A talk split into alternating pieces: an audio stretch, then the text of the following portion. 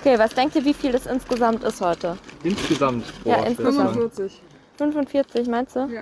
Ich hätte gesagt, Aber ein ich bisschen glaub- weniger. Ja, ich Ich glaube hätte auch gesagt weniger. 35. Auch eher so um die 30. So, der erste Müllsack. Ne, wir haben ja schon mal 20 von dem Glas. Ja, sind knapp 20, so um die 18 eher. Was fehlt noch? Steht hier. Das hier. Ja, Oh. das packen wir einfach. Das. Das morgen. Das packen wir morgen morgen noch in den. Müllsack noch mit rein. 0,4 plus 2,6 plus 1,5. Uh, krass, Lena. Ne? 44,9. Oh. Ja, ich würde sagen, da waren auf jeden Fall eine Menge Schätzkünste bei der Lena dabei und äh, auf jeden Fall auch krasse Rechenskills bei der Anne. Ähm, ja, und damit ganz, ganz herzliches Willkommen an euch alle da draußen zur tatsächlich, ich fasse es kaum, dass ich das jetzt sage, zur letzten Folge von Zukunftsmutig, der Podcast. Äh, eine richtige Verabschiedung bekommt ihr später noch. Vielleicht mache ich auch noch mal eine ganz kleine, mini kurze Extra-Folge, wo ich euch auch noch mal ein paar Zahlen und Fakten zum Podcast gebe. Aber heute ist ja erstmal noch eine Folge, die 20. wie schon gesagt, mit einem richtig coolen Thema, wie ihr das gerade vielleicht auch im Intro schon rausgehört habt. Denn heute geht es um den Clean Up Walk 2021, der im August stattgefunden hat.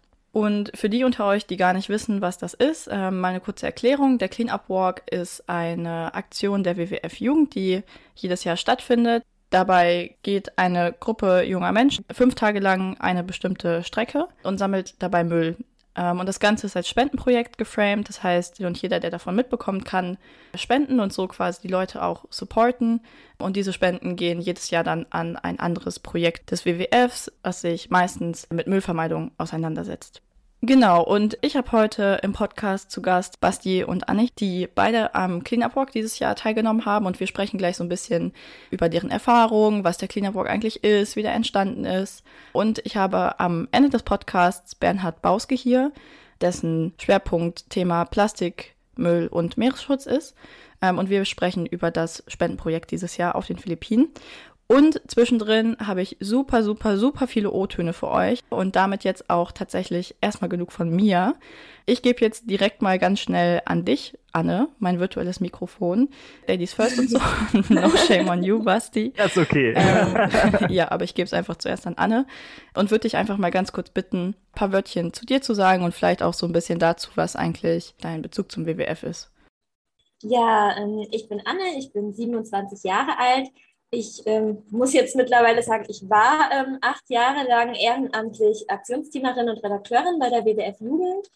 Ähm, und jetzt arbeite ich als Ganztagskoordinatorin an der Grund- und Hauptschule in Frankfurt. Kannst du vielleicht ganz kurz nochmal erklären, was das Aktionsredaktionsteam ist? Nur weil du gerade meintest, du bist, warst Aktions- und Redaktionsteamerin. Ähm, einfach für die Leute, die es noch nie gehört haben. Ähm, genau, es gibt ähm, in der WWF Jugend, wir ähm, organisieren uns in einer Online-Community und für ähm, ganz besonders aktive Mitglieder haben wir ähm, die Redaktion und das Aktionsteam und wir treffen uns zweimal im Jahr, planen gemeinsam Aktionen, äh, wir verfassen äh, Berichte für die Community, also das kann jeder, aber das, äh, die Redaktion macht das eben nochmal besonders intensiv, arbeitet an bestimmten Berichtereien, die regelmäßig erscheinen und schreibt auch für unser Mitgliedermagazin. Ja, genau. Das eigentlich. Ah, perfekt, danke dir. Ähm, genau, und damit kommen wir jetzt zum Basti. Basti, kannst du dich vielleicht auch einfach einmal kurz vorstellen, ein paar Wörtchen zu dir sagen? Ja, das kann ich machen. Also ich bin Basti, ich bin 22 Jahre alt. Ähm, ich komme aus Bayerstedt, im Landkreis Helmstedt, Niedersachsen. Und ähm, ja, ich äh, studiere ähm, im Moment Smart City Engineering in Wolfenbüttel im dritten Semester. Ist schon fancy, ne? Das ist so ein bisschen wie wenn einer fragt, ja, wie viel fancy wollen Sie denn? Und Basti so, ja. Ja. nee, nur Spaß. Ähm, ich feiere einfach nur diesen Studiengang. Ja, kurz Faden verloren. Aber egal, weil bevor wir jetzt nämlich so richtig in den Deep Talk über den Clean-Up Walk kommen, sehr viel englische Wörter heute, wollte ich euch beide vorab noch fragen, was eigentlich genau ähm, eure Motivation war, äh, daran teilzunehmen, weil man könnte sich ja erstmal überlegen, okay, es ist Sommer, da hat man irgendwie meistens was anderes vor, als jetzt fünf Tage ähm, irgendwo im Nirgendwo Müll sammeln zu gehen. Deswegen, ja, erzählt doch einfach mal voll gerne, was euch dazu motiviert hat, dieses Jahr teilzunehmen. Ja, ja also dazugekommen zum Cleanup-Bock ähm, bin ich eigentlich ähm, vor zwei Jahren. Ähm, da hatte ähm, die gute Maren hatte mich da quasi angeworben und äh, hatte gefragt, ob ich nicht mal, nicht mal mitmachen will, ähm, weil die da im, zweiten Jahr quasi den Cleanup-Bock äh, schon veranstaltet haben. Und ähm, ja, da ich zu dem Zeitpunkt einfach äh, quasi nichts, nichts Besseres zu tun hatte, habe ich gedacht, egal, kommst du mal mit, guckst du dir das mal an. Und ähm, dann bin ich eben dann auch die ganze Woche quasi mitgelaufen und habe ähm, ja quasi den ganzen Cleanup-Walk einmal miterlebt. Und äh, ja, das hat mir unfassbar viel Spaß gemacht. Und das hat eben dafür gesorgt, dass ich dann äh, im Jahr drauf äh, nicht nur in den WWF mit eingetreten bin, sondern eben seitdem auch den Cleanup-Walk selbst mitorganisiere. Und bei dir, Anne, hattest du eine ähnliche Motivation? Also ich bin ja schon von Anfang an beim Cleanup Walk äh, mit dabei. Also so vor, muss man ich vor ungefähr fünf Jahren jetzt schon, saß ich bei dem äh, Redaktions- und Aktionsteam-Treffen, bei dem wir den ersten Walk äh, geplant haben, wo wir noch gar nicht wussten, dass das dann so viele Jahre immer weitergehen wird, äh, wo wir uns das das erste Mal überlegt haben. Und Müll und Plastik waren sowieso schon immer meine Themen äh, bei der WWF Jugend. Ähm, ja. Boah, fünf Jahre gibt es den schon, den Cleanup Walk. Ist ja krass. Wahnsinn, hätte ich gar nicht gedacht irgendwie. Aber voll gut, dass du sagst, weil ähm, du dann vielleicht direkt ein bisschen was dazu erzählen kannst, wie es eigentlich zu der Idee für dieses Projekt gekommen ist. Das wäre richtig cool. Wir hatten in ähm, dem Jahr vorher, gab es ein ähnliches Projekt ähm, zum Thema Luchse. Da hatte auch eine Gruppe eine Spendenwanderung organisiert. Da wurde dann eben an ein ähm, äh, Ausbildungsprojekt für Luchse gespendet und äh, irgendwie lief das ähm, richtig gut. Und Sina, die das mitorganisiert hatte, die saß dann beim Aktionsteam-Treffen bei unserer Plastikgruppe dabei, als wir überlegt haben, was können wir denn mal Neues zum Thema Plastik und Müll machen. Und äh, meinte dann, ja, diese Luchswanderung, das war so cool. Können wir das nicht irgendwie auch mit Plastik verbinden? Und dann haben wir gedacht, hm, irgendwie so, was hat so ein paar Kilometer Laufen mit Plastik zu tun und dachten dann, nee, wir müssen da pro Kilo Müll ähm, Spenden sammeln und einfach eine riesen Müllsammelaktion machen, die es ähm, so noch nicht gab, weil sie einfach eine Woche lang geht und man dabei wandert. Ähm, hm. Richtig, richtig cool auf jeden Fall, dass ihr die Idee damals hattet. Äh, Shoutout auf jeden Fall an dieser Stelle auch nochmal an Sina. Basti, vielleicht kannst du noch mal kurz erzählen, wie ihr jedes Jahr eure Route festlegt. Also ihr könnt ja nicht einfach irgendwo lang laufen, sondern ihr macht euch schon vorher einen Plan. Also ich gehe mal davon aus, dass ihr euch einen Plan macht. Ähm, genau, und vielleicht erzählt einfach nur mal kurz so, nach welchen Kriterien ihr das auswählt. Bisher haben wir es immer so gemacht, dass wir ähm, jedes Jahr in völlig unterschiedlichen Regionen in Deutschland unterwegs sind. Das heißt, wir haben äh, anfangs so ein bisschen mehr äh, uns orientiert, wo sind wir schon gewesen, wo sind wir noch nicht gewesen, wo könnten wir mal hin, wo würde das vielleicht äh, viel Aufmerksamkeit ähm, erwecken. Und äh, jetzt im letzten Jahr ist es so gewesen, dass wir so ein bisschen an ähm, zwei äh, WWF-Projektgebiete gebunden waren. Und ähm, dementsprechend sind wir dann eben auf die, auf die Route Lutherstadt-Wittenberg-Köthen gekommen. Genau, da seid ihr ja dieses Jahr lang gelaufen und das Projektgebiet, in dem sich dieser Walk befunden hat, ähm, ist das Projektgebiet Mittlere Elbe beziehungsweise Wilde Mulde. Und damit ist jetzt auch schon Zeit für die nächsten O-Töne, denn Anne war so cool und hat während des Walks mit Heiko und Tara vom WWF gesprochen. Die beiden betreuen dieses Projektgebiet so ein bisschen und erzählen euch jetzt was dazu, was der WWF in der Region eigentlich genau macht, wie es dazu gekommen ist. Zu. Also lehnt euch einfach zurück und wir hören mal eben rein. Ja, mein Name ist Heiko Schrenner. Ich bin hier im Projektbüro Mittlere Elbe des WWF äh, beschäftigt. Und äh, ich bin früher ganz nah an der Mulde aufgewachsen und das war eine Kloake. Meterhohe Schaumbatzen schwammen darauf. Es stank. Ähm, es gab immer den Witz, äh, wenn du einen Film entwickeln willst, geh zur Mulde und halt den da rein. Ähm, die Zeiten sind vorbei und es war erstaunlich, ähm, als äh, wie sich äh, die Natur entwickelt hat, äh, nachdem die Chemiebetriebe in Bitterfeld-Wolfen geschlossen haben und äh, sich die Mulde eben zu so einem Naturjuwel entwickelt hat und hier ganz nah jetzt, wo wir heute sind, äh, in die Elbe fließt.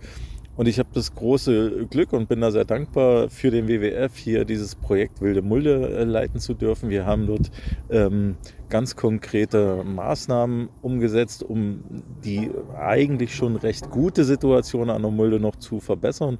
Wir haben dort äh, Naturufer wiederhergestellt, sodass sich Eisvogel und äh, Bienenfresser dort wieder ansiedeln können und Uferschwalben.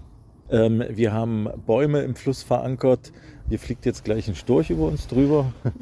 Wir haben äh, Bäume im Fluss verankert, um zu zeigen äh, einer Öffentlichkeit, ähm, wie Bäume im Fluss wirken.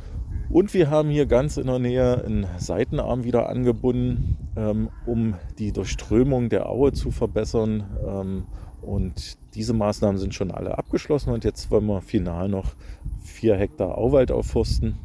Da sind wir auch auf einem guten Weg eigentlich ein rundum schönes Projekt. Und jetzt hören wir auch noch mal eben bei der Tara rein. Hm, kannst du vielleicht noch mal so örtlich beschreiben, wo sich das Projektgebiet befindet? Also wir sitzen hier gerade im Bootshaus in Dessau. Wir gucken auf die Elbe und ein ähm, paar Meter östlich von uns fließt die Mulde ähm, in die Elbe und Genau, das ist eigentlich so das Kernprojektgebiet des WWFs. Also der, äh, mein Kollege Heiko Schrenner, der macht das Projekt Wilde Mulde und ist an der Mulde aktiv. Er hat ganz viel Renaturierung dort gemacht. Und dann haben wir noch ja, von der Mulde westlich bis zur Saale haben wir Flächen und ähm, genau, also so um Dessau rum. Äh, das, Projekt, das Gebiet heißt Mittlere Elbe und ähm, es gehört zum Biosphärenreservat Mittelelbe. Wie lange ist der WWF denn hier schon an der Mittleren Elbe aktiv? Also schon fast 20 Jahre. Also die Aktivität vom WWF hat hier gestartet, als wir so 2001 mit dem Naturschutz-Großprojekt Mittelelbe ähm, angefangen haben. Und ja, durch das Naturschutz-Großprojekt hat sich dann ein Büro hier entwickelt und auch ein Bürostandort, den es jetzt bis heute noch gibt. Und hier äh, setzen wir uns für die Renaturierung der mittleren Elbe ein. Und was macht dieses Gebiet hier so besonders? Mm, besonders ist hier, dass wir einen sehr großen, noch zusammenhängenden Auenwald haben, ähm, den es in so einer Größe in Deutschland eigentlich nirgendwo anders gibt. So, jetzt muss ich den O-Ton hier nochmal kurz stoppen. Mm, mm, okay, ja, perfekt. So, jetzt sind wir wieder in der Aufnahme drin. Ähm, ja, also auf jeden Fall ein sehr, sehr, sehr cooles Projekt, wo auch offensichtlich schon viel getan worden ist und man offensichtlich auch schon wirklich positive Auswirkungen sieht. Ähm, das finde ich persönlich auch immer total schön. Man sieht, hey, so die Natur erholt sich. Ich würde jetzt voll gerne übergehen, so zu diesem Teil, wo wir diese Fakten so ein bisschen verlassen und einfach mal über Erfahrungen quatschen und wie sich das so anfühlt, bei einem Clean-Up Walk teilzunehmen. Auch vielleicht, um ein paar Leute zu motivieren, schon mal für nächstes Jahr, so die vielleicht Bock haben, Genau, und erzählt doch einfach gerne mal so ein bisschen, könnt vielleicht auch ein bisschen aus dem Nähkästchen plaudern, wie der Clean-Up Walk für euch dieses Jahr war. Ja, also ich, ich empfinde es eigentlich immer als eine wahnsinnig motivierende Aktion, weil man, man kommt halt immer mit super vielen netten Leuten zusammen und ähm, dadurch, dass man, dass ja quasi jeder mit diesem Ziel dabei ist, eben jetzt diese einwöchige Müllsammelwanderung mitzumachen, ähm, wächst man eben auch unglaublich schnell zu, zu einem richtigen Team so zusammen und das macht einfach unfassbar viel Spaß, dann äh, dann diesen Cleanup-Walk quasi gemeinsam so zu bewältigen und ähm, ja, was bei mir jetzt eben dafür sorgt, dass ich auch im nächsten Jahr beispielsweise gerne wieder dabei bin. Ja, also kann ich auf jeden Fall alles voll unterschreiben so. Ähm, was für mich auch immer so besonders macht, ist, dass man eine Region, in die man sonst vielleicht nicht einfach mal so gefahren wäre, auch nochmal mit ganz anderen Augen irgendwie entdeckt und was ich schon gesagt habe, diese Herzlichkeit, mit der man überall empfangen wird. Ich erinnere mich da vor allem ans zweite Jahr, da waren wir in einem Ort, da wurden wir wirklich empfangen von der Ortsvorsteherin, die hatte für uns Kuchen gebacken und die Weinkönigin aus dem Ort und das war ein Empfang, als wären wir irgendwelche Stars und wir haben da so viel Wertschätzung erfahren. Ähm, das ist einfach eine unglaublich schöne Erfahrung. Ja. Oh, was? Oha, ist ja voll krass. Ähm, kann ich mir auf jeden Fall vorstellen, dass das eine coole Erfahrung war. Und ich finde es auch voll schön, dass ihr beide so diesen Team Spirit anklingen lasst und so dieses Gefühl von, man unterstützt sich einfach gegenseitig. Ich stelle es mir mega, mega schön vor. Und wo wir tatsächlich gerade kurz über Team schon sprechen, ähm, ihr seid ja nicht nur zu zweit diesen Walk gegangen, sondern es waren insgesamt elf Personen. Und Lena hat mir noch ein paar äh, Originaltonspuren von eurem letzten Tag zukommen lassen. Und da sprechen die Personen, die dieses Jahr das erste Mal tatsächlich beim Cleanup Walk dabei waren, so ein bisschen darüber, wie es sich für die eigentlich angefühlt hat. Und ähm, genau, da hören wir jetzt auch mal eben rein. Wie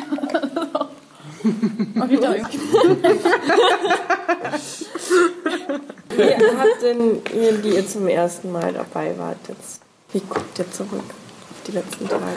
Ich fand es richtig schön. Also richtig gut. Ich fühle mich richtig entspannt. Ich fand es auch richtig schön. Vielen Dank für die Woche. Ich mich so verkatert, weil ich so wenig geschlafen habe. Ja, ihr seid ja auch mit der Nacht nochmal rausgegangen. Können wir auch nicht reinnehmen, weil das. Ja, genau. Weil, ja. Muss Ach leider so, noch mal das wird halt aufgenommen. oh nein. Die letzte, die ist checkt, oder? Da hab ich mir dran gedacht. Christina schneidet es raus mit dem Verkater. Nö, das lasse ich schön drin. Grüße an Christina. Grüße sind auf jeden Fall angekommen. Danke an dich, Kati. Die sie bei unserem Podcast irgendwann das so reingeschrieben hat. Er reingeschrieben hat. Ja, danke Christina. Und sie so, kein Ding, Ja, genau. Das war mega witzig. Und Christina hat richtig Spaß gehabt. Die so richtig, die saß so am Hebel der Macht und so. Kein Ding, Leute. Okay, Moment. Ich muss ganz kurz an der Stelle unterbrechen und da mal was klarstellen. Also erstens, ich, ich- sitze nicht am Hebel der Macht. Ich sitze, wenn dann schon, am Mikrofon der Macht. Ja, ich hatte Spaß. Ich habe auch gerade schon wieder tierisch Spaß, hier euren O-Ton einfach äh, zu unterbrechen und nachträglich was reinzuschneiden. Und bevor ich mich jetzt hier um Kopf und Kragen rede, äh, hören wir mal einfach schnell weiter. Was habt ihr gelernt diese Woche? Dass man viel öfter Müll sammeln sollte. Ich habe gelernt, dass man sich nicht immer auf Google Maps verlassen kann. Oh ja. Und man sollte sich nicht in die Fäden von lokalen Müllunternehmen einziehen. Ja. Und halt so über die Schwierigkeiten so für eben diesen lokalen Naturschutz mit den verschiedenen Interessen von Schifffahrt und AnwohnerInnen und dem WWF. Okay, dann auch Stopp an dieser Stelle. Ja, okay, perfekt. Ähm, genau, mit diesem nicht äh, auf Google Maps vertrauen, da könnte ich auch, Alter, ich könnte so viele Stories davon erzählen. Ich schenk's mir jetzt aber an der Stelle, weil will keiner hören. Ich würde aber voll gerne noch eine andere, eine andere Story. wow, Christina. Wer kennt sie nicht, die anderen Stories? Ähm, eine andere Geschichte hören äh, von der lieben Anne. Bevor wir nämlich die Aufnahme gestartet haben, hast du äh, schon mal erzählt, dass äh, ja ihr auch, wie gesagt, mit so einigen Pannen zu kämpfen hat, dieses Jahr und auch die Jahre davor. Und dieses Jahr ging es da besonders um geplatzte Reifen. Und ich fand es vorhin schon super, super witzig. Deswegen, ja, magst du vielleicht die Story einmal teilen, äh, was euch dieses Jahr mit den Reifen widerfahren ist?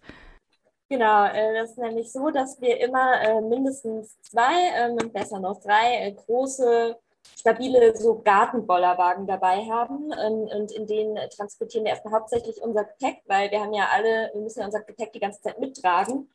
Und ähm, waren unterwegs auf Kopfsteinpflaster und plötzlich gab es einen sehr lauten Knall und dann hatte einer unserer Wagen nur noch drei ganze Reifen. Oh no, what? Shit.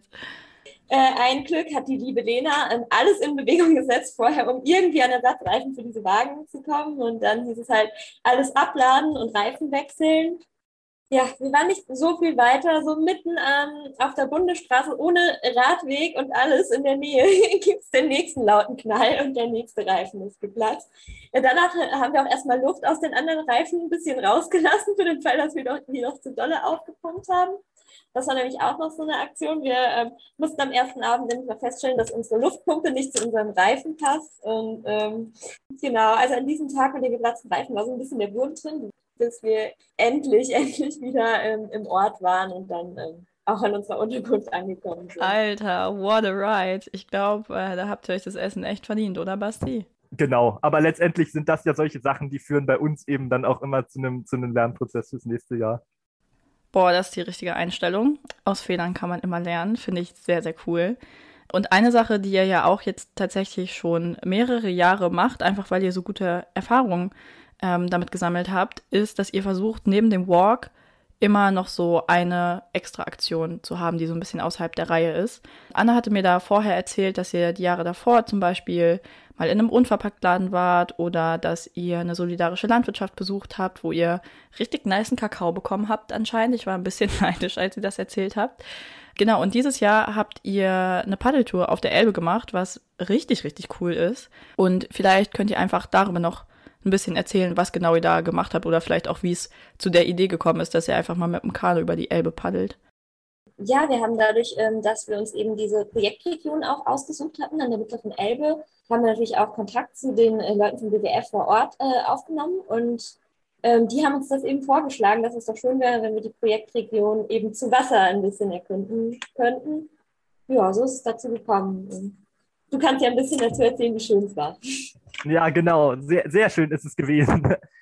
also wir sind dann, wir sind ja dann, glaube ich, ähm, ich weiß nicht, das ist so ein, so ein Zwölf-Mann-Kanu gewesen quasi, ne? Und dann sind wir, äh, sind wir damit eben ein Stück die Elbe runter. Wir haben dann da ähm, ja, in, äh, vor, den, vor den Auenwäldern in den, in den Buhnen haben wir so ein bisschen dann anfangs noch mit Müll gesammelt und äh, genau, und danach sind wir dann quasi, sind wir so ein bisschen über die Elbe gerudert und haben das Projektgebiet so ein bisschen kennengelernt und ja, das war super schön, war halt super viel Natur und sowas und äh, ist eben so ein richtiges Erlebnis gewesen und ja, hat, hat äh, unserem Cleanup-Walk quasi auch nochmal so eine ganz, ganz andere Richtung mitgegeben. So, wir haben zwischendurch eben durch diese Aktion nochmal was völlig anderes erlebt und das war einfach toll. Das hat total Spaß gemacht.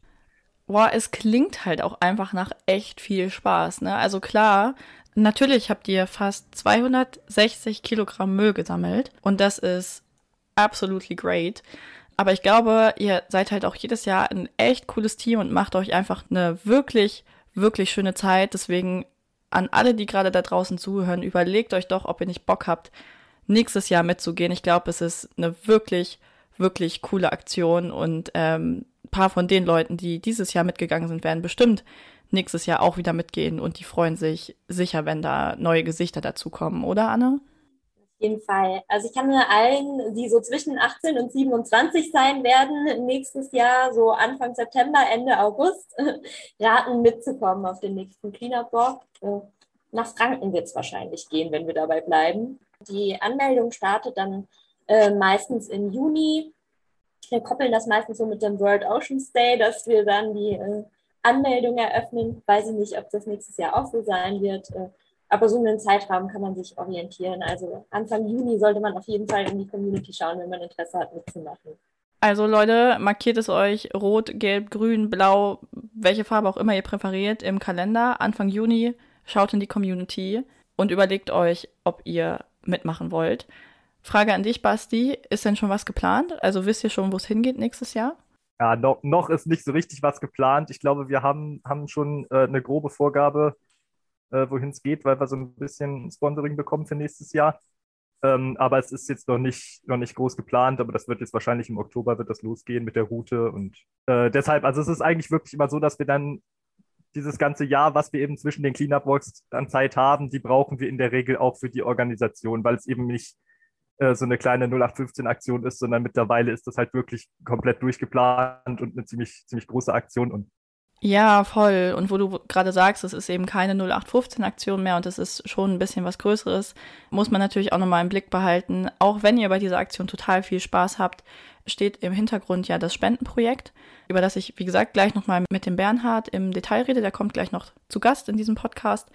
Aber vorher möchte ich euch beiden gerne die Möglichkeit geben, einfach weil ihr ja auch am Walk teilgenommen habt, dass ihr nochmal ein paar persönliche Worte an alle da draußen richten könnt bezüglich des Spendenaufrufs. Ja, und vielleicht dadurch auch nochmal so die ein oder andere Person motivieren könnt, ein paar Cents, ein paar Euros, ähm, je nachdem wie die Kapazitäten sind, für das Projekt zu spenden. Deswegen, genau, the stage is yours an dieser Stelle.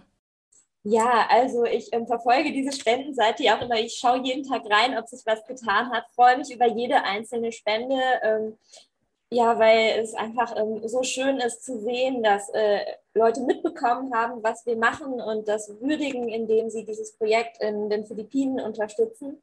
Und wir haben tatsächlich unser Spendenziel ja noch mal ein bisschen nach oben geschraubt. Ähm, wir wollen dieses Jahr gerne die 1500 Euro knacken. Ähm, als ich äh, heute Morgen reingeschaut habe, waren wir, glaube ich, bei 1166.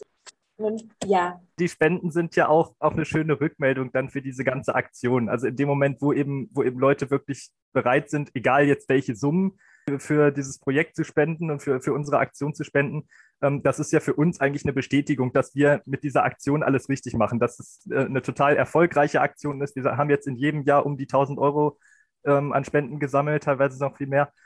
Äh, genau, und deshalb, deshalb sind wir jetzt auch quasi schon hoch motiviert, den, den nächsten Walk zu organisieren. Das wird einfach immer eine schöne Sache. Und ähm, wir freuen uns auch wirklich über jeden Cent. Ne? Man muss nicht, es muss nicht gleich eine Riesenspende hier über 100 Euro sein. Auch für über 5 Euro freuen wir uns wirklich auch ganz genauso.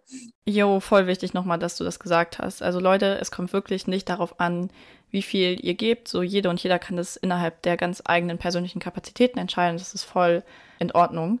Und damit ihr es möglichst leicht habt und jetzt nicht irgendwie groß noch nach der Website suchen müsst, in der Podcast-Folgenbeschreibung ähm, habe ich euch die Spenden-Website verlinkt. Da könnt ihr einfach draufklicken. Und ich habe euch auch verlinkt die Website vom Cleanup Walk. Da findet ihr nochmal ein paar Infos zum Walk. Da findet ihr auch Berichte über dieses Jahr. Bilder gibt es wie immer auf Insta. Also schaut da auf jeden Fall gerne, gerne mal vorbei. So, und damit sind wir jetzt durch mit dem Teil. Mega fettes Danke an euch beide auf jeden Fall, dass ihr euch die Zeit genommen habt, hier an einem Samstag mit mir zu sitzen. Äh, ist auch nicht selbstverständlich. Gerne, gerne. Ja, danke dir. Oh, voll gerne. Ja, ich wünsche euch beiden auf jeden Fall ein mega schönes Wochenende und muss euch leider an der Stelle jetzt auch schon verabschieden. Alle, die gerade zuhören, noch nicht wegschalten, bitte. Bleibt noch dran. Ich quatsch jetzt gleich noch mit dem Bernhard. Lohnt sich auf jeden Fall noch dran zu bleiben. Aber erstmal von euch beiden, Basti und Anne, wie gesagt, verabschiede ich mich jetzt. Deswegen ciao und macht's gut. Ähm, und ja, wir sehen und hören uns bestimmt in nächster Zeit nochmal. Ciao, ciao. Ciao. Ciao. So, dann hole ich jetzt den Bernhard noch dazu. Einmal kurz durchatmen. Ha, okay. Genau, ihr könnt voll gerne kurz mal auf Stopp machen, euch mal einmal kurz ausschütteln, euch was zu trinken holen, irgendwie eure Positionen ändern, falls ihr gerade irgendwo sitzt oder so. Und ansonsten euch einfach zurücklehnen, weil es jetzt nämlich auf internationale Ebene geht und auf die Philippinen, weil wir ja, wie schon eben angekündigt, jetzt über das Spendenprojekt des Clean Up Walks sprechen. Ja, und damit ein ganz, ganz herzliches Willkommen an dich, lieber Bernhard. Cool, dass du heute hier bist. Vielleicht kannst du dich zuerst mal ein bisschen vorstellen und auch darüber kurz quatschen, was eigentlich deine Arbeit beim WWF jetzt genau ist. Ja, hallo äh, Christina. Ja, mein Name ist Bernhard Bauski. Ich arbeite für den WWF Deutschland in unserem Meeresschutzteam ähm, und ich kümmere mich um das Thema Plastikmüll in den Weltmeeren. Meine Aufgabe ist hier, verschiedene Projekte zu koordinieren die wir hier in Deutschland machen, die wir aber dann auch auf internationaler Ebene machen. Also wir sind da unterwegs zum Beispiel in den USA mit dem WWF, aber auch viel in Südostasien, also in äh, Vietnam, in äh, Thailand, äh, auf den Philippinen. Also wir haben dort äh, viele Länder, in denen wir eben zu diesem Thema arbeiten. Kannst du vielleicht noch mal kurz sagen, wie du genau zu diesem speziellen Thema jetzt gekommen bist? Genau, also ich bin schon seit über 25 Jahren beim WWF, also schon eine sehr lange Zeit. Ähm, ich ich habe mich äh, sehr intensiv mit dem Thema Unternehmenskooperation beschäftigt. Und dann ist vor fünf Jahren, sage ich mal, das Thema Plastikmüll in den Meeren ähm, ja auch mehr virulent geworden und auch hatte auch mehr Aufmerksamkeit in der Öffentlichkeit. Und ähm, der WWF, sowohl in Deutschland, aber auch auf internationaler Ebene, hat beschlossen, sich dann da intensiver diesem Thema zu widmen zumal äh, dieses Problem auch immer wieder auftauchte in den verschiedenen Schutzaktivitäten, die der WWF macht, äh, vor allen Dingen entlang von Meeresschutzgebieten. Wo du jetzt gerade diese Intensivierung des Themas angesprochen hast, muss man, glaube ich, auch nochmal ganz klar festhalten, dieses Thema Plastik ist ja nicht nur ein Thema, mit dem sich WWF Deutschland intensiv befassen würde, sondern da befassen sich sehr viele WWFs in sehr, sehr vielen Ländern mit. Deswegen meine Frage an dich, kannst du vielleicht mal ein bisschen erzählen, was der WWF auf internationaler Ebene gegen diese Plastikflut tut? Genau, der WWF arbeitet auf internationaler Ebene auf drei Ebenen. Die oberste Ebene ist die globale äh, Politikebene. Das heißt also, der WWF möchte erreichen, dass es ein internationales Abkommen gibt, das eben äh, verhindert, dass von einzelnen Ländern, die, die dieses Abkommen unterschrieben haben, Plastikmüll in die Meere gerät. Die zweite Ebene ist die nationale Ebene in verschiedenen Ländern. Hier arbeiten wir natürlich dann ähm, mit äh, der nationalen Politik zusammen, mit anderen Stakeholdern, mit anderen Verbänden. Das heißt also, auf dieser nationalen Ebene berät der WWF Unternehmen und Politiker. Und die regionale Ebene sind dann tatsächlich konkrete Projekte vor Ort, die wir in verschiedenen Ländern durchführen. Wir werden in den Industrieländern hauptsächlich dafür sorgen, dass der Anteil des äh, Verpackungsmülls an sich reduziert wird durch Vermeidungsmaßnahmen, also mehr Mehrweg, mehr wiederbefüllbare Behälter, äh, weniger Verbrennung, mehr Recycling, das ist so die Haupttendenz und in den Ländern, in denen das Abfallmanagementsystem schlechter entwickelt ist, dafür zu sorgen, dass dieser Müll überhaupt erstmal eingesammelt wird. Denn oft ist es so, dass bis zu 50 Prozent des Mülls gar nicht eingesammelt werden. Aber schon im Parallelen sind wir dabei, eben äh, zu dem Thema Vermeidung zu arbeiten, dass eben auch möglichst viel Plastikmüll vermieden wird. Das heißt also, um das nochmal zusammenzufassen, auf der einen Seite nehmt ihr politisch Einfluss über Abkommen zum Beispiel, dann beratet ihr Unternehmen, Stakeholder, andere Vereine, also diese Beratungsebene. Und ihr habt lokale Aktionen direkt vor Ort, die sich halt meistens auf das Einsammeln vom Müll erstmal beziehen. Ich finde, das ist so ein sehr umfassender Ansatz, der viele Ebenen mit einbezieht. Ich finde das sehr gut.